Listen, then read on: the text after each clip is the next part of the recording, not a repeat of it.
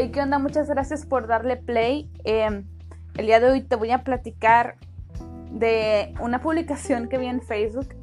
Que la publicación era así, de que tenía dos videos de TikTok y uno era de una chica acá súper guapa y creo que estaba bailando, esos bailes de TikTok.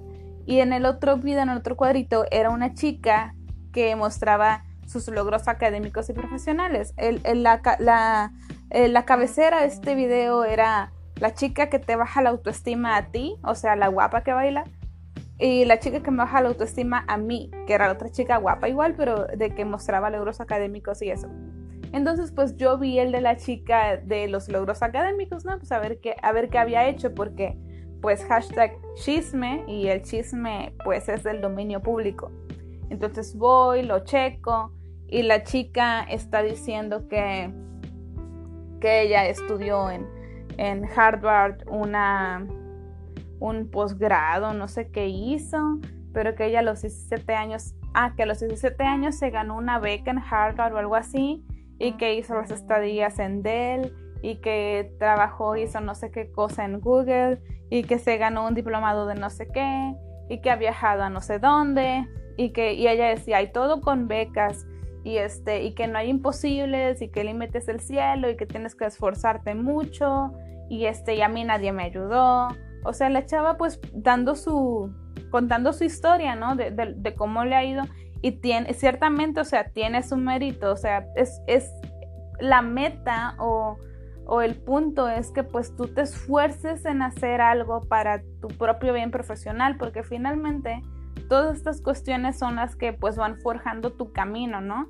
Es el camino que ella decidió tomar y sí, o sea, la verdad es muy motivador verlo. Pero ella decía de que no, que yo a los 17 años, este, me gané la beca y me fui y este, nadie me ayudó, que yo con mis becas y que hice aquí, hice allá.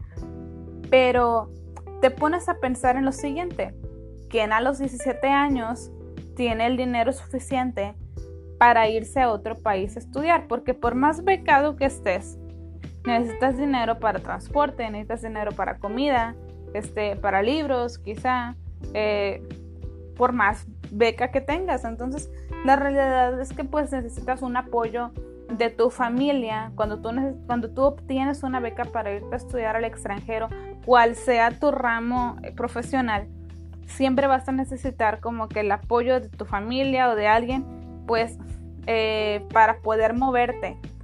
Aunque, aunque la beca eh, absorba ciertos gastos, siempre es necesario como que tener un colchón. Y tomando en cuenta la devaluación de nuestra moneda, pues el dinero que tú tienes que llevar pues tiene que ser el suficiente para que al hacer, al, hacer el cambio allá, pues no se te haga chiquito, no se te, no, se te encoja el, billete, ¿no? Y, es cierto, platicaba con una amiga y le decía, bueno, es que por más beca que tenga, eh, lo más seguro es que la chica esta, pues, su familia, pues, tenga dinero y la hayan apoyado, porque, pues, la verdad es que a los 17 años, Tú no tienes un centavo en que caerte muerto. Y pues mucho menos para irte solo a un país y vivir solo y todo eso, por más becas que tengas. Y eso me hizo pensar en, en por qué, por qué buscamos becas, por qué irse al extranjero, realmente qué son las becas, ¿no? Las becas que se obtienen del extranjero eh, se pueden catalogar como una ayuda humanitaria, son son parte de una, de una movilidad internacional, de una ayuda humanitaria que en los países más desarrollados promueven pues para ayudar a países que son económicamente más vulnerables, como pues es el caso de, México, ¿no? Bueno, de nuestro país, que es uno de esos países este, vulnerables. De hecho, eh, se puede considerar que el primer país más vulnerable que hay es África, seguido por India, que a su vez lo sigue China, que también cuenta con una población bastante grande de, gente en la pobreza, y le sigue todo lo que son las demás, el resto de Asia, países como Filipinas, Indonesia, Malasia, este, todos esos que están ahí. Y este, posterior a esto le sigue Latinoamérica y pues ahí vamos nosotros en el montón, ¿verdad? Ahí va México. Y estamos catalogados como los países que presentan los mayores índices de pobreza en cuanto al nivel mundial. Entonces, ¿qué hacen los gobiernos? Eh, pues los gobiernos hacen esas iniciativas de, de inmigración por medio de los estudios. Por ejemplo, tomar la, rama, bueno, no la rama, tomar a los estudiantes como, como el, foco principal o, la, o priorizarlos para tener una, un proceso de inmigración y es a lo que le llamamos la fuga de cerebros, ¿no? Todas esas personas que este, consiguen becas en el extranjero y finalmente terminan de estudiar allá, eventualmente se quedan ahí y pues empiezan a radicar y se establecen como tal, ¿no? Em, hay personas que dicen que la inmigración masiva en países como los Estados Unidos, por ejemplo, puede ayudar a reducir la pobreza mundial. Pero pues ustedes creen que eso sea cierto? Yo la verdad creo que no. Eh, se supone que em, hay un millón de inmigrantes legales que los Estados Unidos acoge desde los noventas Imagínense. Entonces, pensemos, ¿ustedes creen que mm, realmente el, que países pobres merezcan compasión humanitaria? Porque realmente es eso, sea, es compasión humanitaria. Em, se supone que, bueno, dice el Banco Mundial, el Banco Mundial tiene una medida de gente que, que están en la pobreza extrema. Y esta gente que vive en la pobreza extrema se les cataloga como tal porque son personas que hacen eh, menos de dos dólares al día, o sea, menos, menos del salario mínimo. Entonces esas personas normalmente laboran en trabajos que requieren de fuerza física, eh, desgaste a la intemperie, trabajan en los campos, eh, que es en la construcción, no sé, pero pues son personas que, ganan menos de 2 dólares al día. Aquí en México, por ejemplo, el salario mínimo hasta hace un tiempo estaba en 70 pesos la hora, ahorita, perdón, en 70 pesos el día, porque ni siquiera le pagan al trabajador por hora, le pagan el día, 70 pesos. Y normalmente suelen ser 9 horas eh, de jornada laboral con una hora de descanso. Entonces, pues en eso anda más o menos aquí en México. En otros países, la verdad, lo desconozco. Pero realmente, ¿cuántas personas en el mundo hacen menos de 2 dólares al día? Pues imagínense, solo en África hay 650 millones de personas que hacen menos de 2 dólares al día y con eso tienen que comer. En la India, por ejemplo, hay 890 millones de personas que son muy, muy, muy pobres y que tienen que comer con 2 dólares al día. Familias enormes. Seguimos con China, 480 millones y el resto de Asia, pues son 810 millones de personas que comen con 2 dólares al día. Y estoy hablando de que son familias que quizás sean grandes, porque una, una de las, un, común denominador que existe en cuanto a estos países pobres es que las familias suelen ser muy grandes, que no hay un control natal, que existe una explosión demográfica eh, que obviamente no está controlada, falta planificación familiar.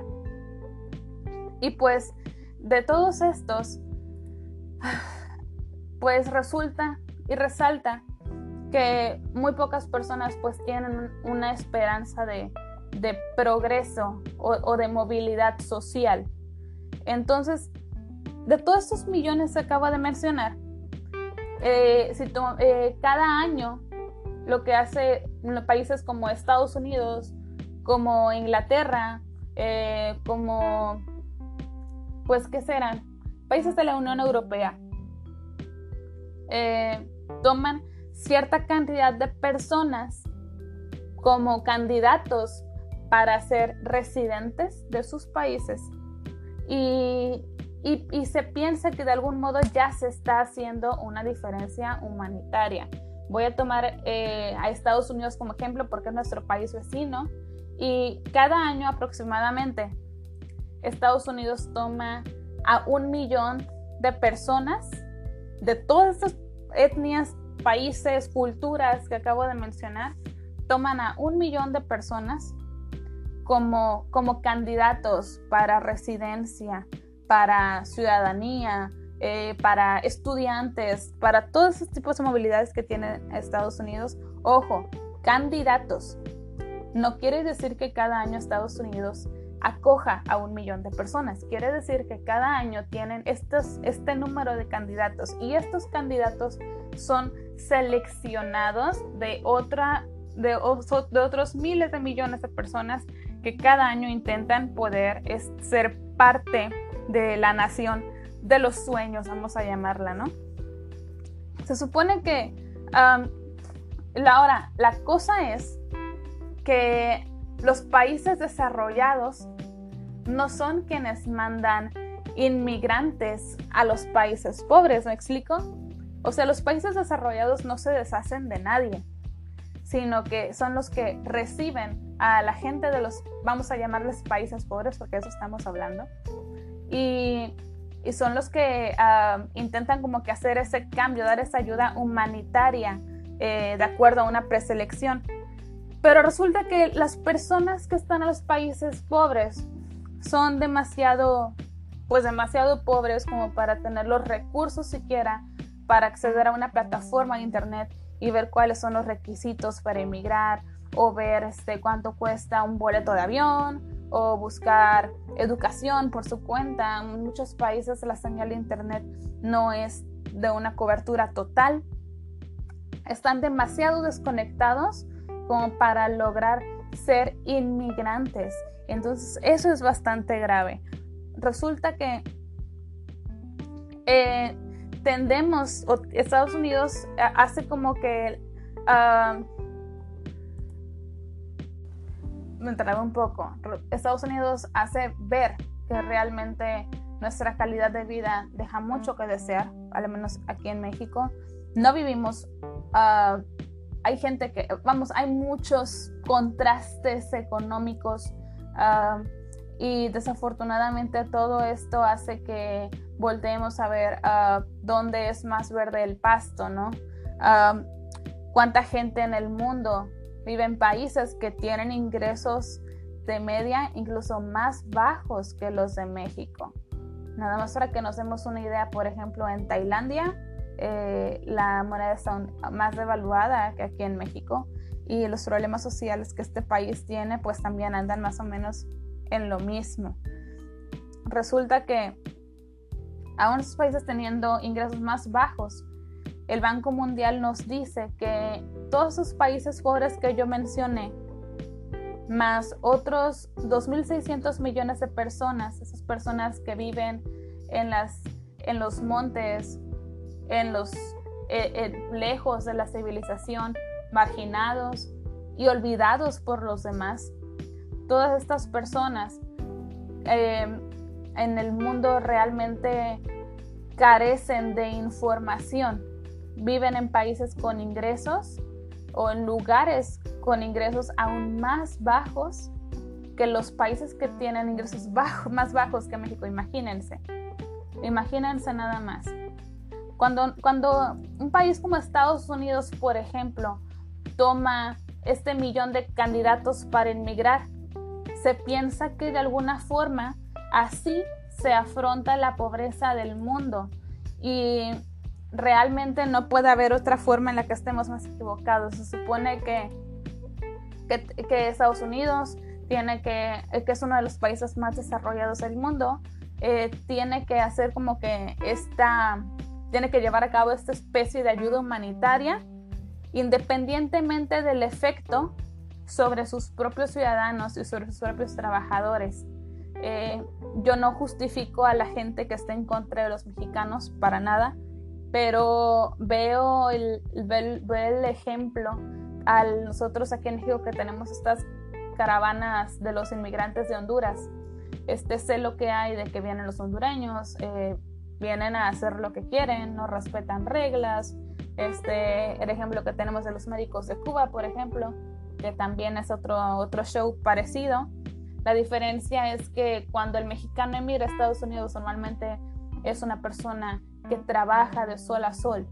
Es ahí muy diferente. El mexicano no espera ningún beneficio del gobierno eh, de los Estados Unidos o del gobierno a donde el mexicano o la mexicana emigren, sino que van a, trabajar realmente, a encontrar lo que pues aquí muchas veces no encontraron o batallaban para encontrar. Independientemente del efecto que pueda haber sobre los ciudadanos de, ese país, de ese país meta al que están llegando. Entonces, ¿qué hace Estados Unidos para poder seguir ayudando a los inmigrantes de cual sea la nación? Estados Unidos dice, ¿sabe qué? Este, vamos a, ya no vamos a tener un millón de candidatos, ahora vamos a tener dos millones de candidatos. Ahora, tenemos en cuenta las políticas de inmigración que el gobierno de Trump ha, ha renovado eh, los cuales cada vez son más rígidas y pese a eso, aún así se busca eh, como quiera seguir haciendo estas dinámicas de movilidad eh, internacional, lo cual pues abruma completamente las infraestructuras físicas del país, la infraestructura, natural, económica y, y a veces ni siquiera se puede marcar una, una, perdón, una diferencia apreciable eh, en las vidas de estas personas, porque pues llegan a ese país y muchas veces si tú tienes una profesión, no sé, si tú eres, eras médico o eras ingeniero en tu país, no puedes llegar a trabajar de lo que tú eras en ese lugar. Entonces, pues es ahí donde pues dejamos de ver esa diferencia. Y quizás con esto, con este tipo de cosas, se está hiriendo a la gente que es más pobre en el mundo. ¿Qué quiero decir con esto? Los, los filtros para poder inmigrar tienden a seleccionar a lo mejor de ese país. Ejemplo, eh, aquí en México, ¿quiénes son las personas que logran vivir en otro país? ¿Quiénes son las personas que logran eh, pasar exitosamente un proceso de inmigración. Si tú conoces a, tienes amigos que viven en Estados Unidos, en Alemania, en Suiza, en cualquier país de la Unión Europea, que tienen como común denominador una carrera profesional y no solamente una carrera profesional, muchas veces estudios de posgrado, en algunas otras ocasiones certificaciones internacionales, eh, habilidades que se desarrollan porque hubo un estudio previo, muchas habilidades este, tanto científicas o artísticas que se desarrollan porque hubo una inversión en cuanto a su educación. Los países eh, desarrollados no toman como candidatos inmigrantes a personas que sean realmente pobres. ¿Me explico? sino que de los países pobres escogen a lo mejorcito para llevárselo allá. Entonces realmente no se está atacando a la crisis humanitaria, realmente no se está tratando de combatir la pobreza. ¿Qué pasa? Ese millón de candidatos que ellos toman, por ejemplo, en Estados Unidos, es de las personas que están más preparadas, los que son más enérgicos, los que son mejor educados eh, en cuanto a su preparación profesional. Eh, vamos, no escogen a cualquiera. Ciertamente la gente más insatisfecha que de no emigrar serían los agentes de cambio. Esos son las personas que escogen. Y pues desafortunadamente, todas esas personas que se llevan de algún modo hubieran podido hacer la diferencia en su país de procedencia. Si se ponen a pensar lo siguiente, piensa en ese amigo, en esa amiga que tú tienes que es bien coquito, en esa persona que tú conoces que, que tiene bastante iniciativa social, que tiene bastante iniciativa para realizar proyectos, los verdaderos héroes en el campo del humanitarismo mundial son las personas que teniendo las competencias deciden quedarse en su país de origen y, hacer algo. Las personas en los países que tienen los recursos para emigrar a otro país, pero en vez de eso deciden quedarse en su país y poder hacer algo, un cambio verdadero.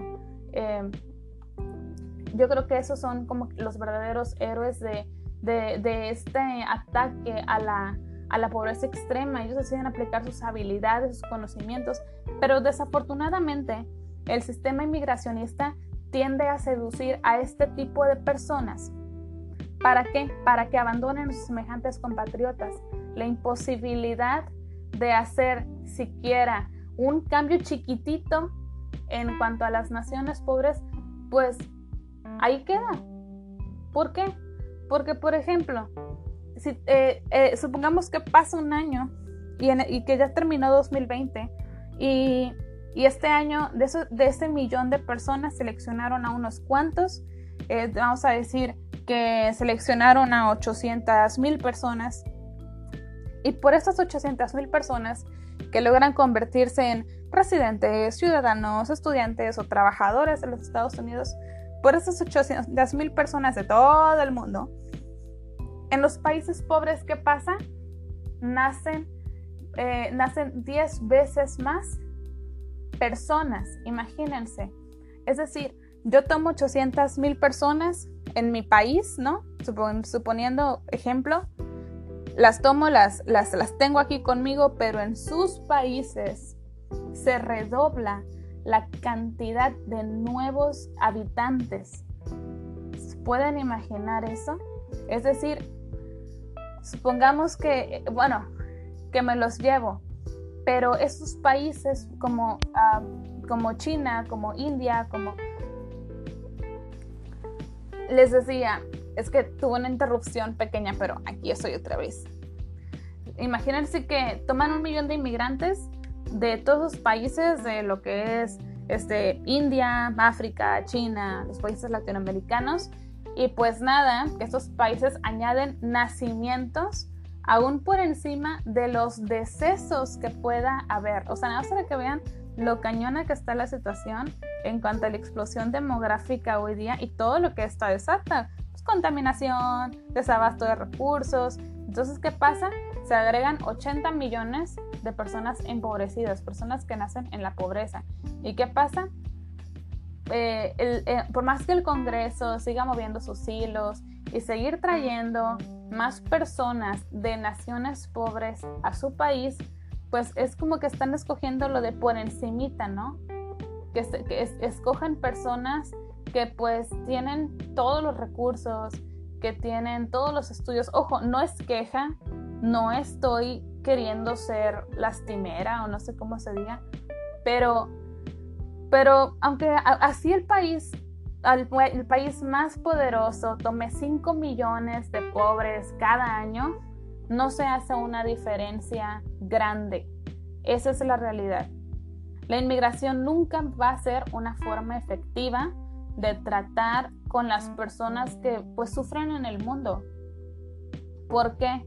Porque en lugar de dejar a las personas que tienen todo ese coquillo y toda esa iniciativa y que tienen el, eh, eh, vamos, la preparación para poder levantar su propio país, en lugar de que se queden ahí, pues se las llevan. Y obviamente, si tú tienes la oportunidad de irte, pues es obvio que la vas a tomar. Si, yo, por ejemplo, me dicen, oye, ¿sabes qué? Este, fíjate que quieren una maestra de español en Suecia. Eh, hay una oportunidad ahí, te dan, te dan este, casa, te dan sueldo, te dan, te arreglan los papeles. Yo digo, ah, sí, claro, ¿cómo no?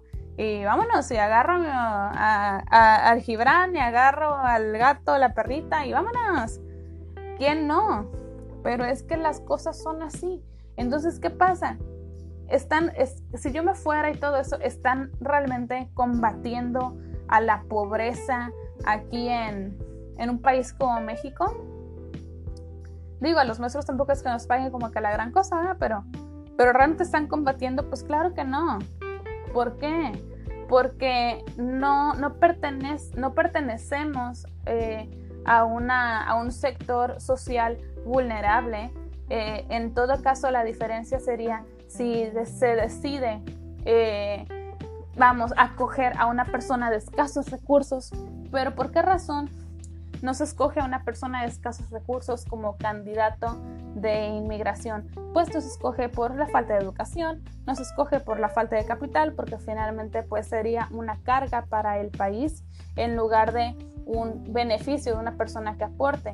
¿Qué pasa? Tenemos que hacer, ah, tenemos que ayudar donde vivimos. El 99% de las personas pobres, pero personas pobres, estoy hablando de, esos que ganan este, 2 dólares o menos de 2 dólares diarios, el 99% de ellos nunca, nunca, nunca serán capaces de emigrar a un país rico.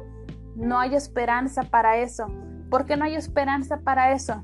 Porque están tan enfermos, tan olvidados, este, no hay acceso a la comunicación muchas veces, no hay acceso al internet, no ni siquiera conocen el alfabeto, eh, o sea, ni siquiera tienen libros de historia. Eh, son personas que desafortunadamente han sido eh, de poblaciones tan marginadas que ni siquiera tienen el derecho o la posibilidad de poder imaginar un cambio de ese tipo.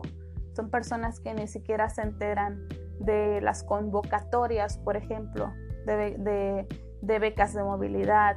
Son personas que muy apenas pueden costear el plato del, día a día. ¿Quiénes son las personas que adquieren esa movilidad? Las personas que tienen el dinero para, pagar una cuenta de internet, las personas que tienen el dinero para para eh, tener una computadora, imprimir documentos, pagarle a un perito traductor para poder apostillar un, un acta de nacimiento, un título universitario. Esas son las personas que pueden emigrar. Los que tienen el recurso de, eh, para poder hacer como que todos los papeleos correspondientes, porque el papeleo cuesta dinero, el estudio cuesta el dinero, aprender un idioma nuevo cuesta un dinero.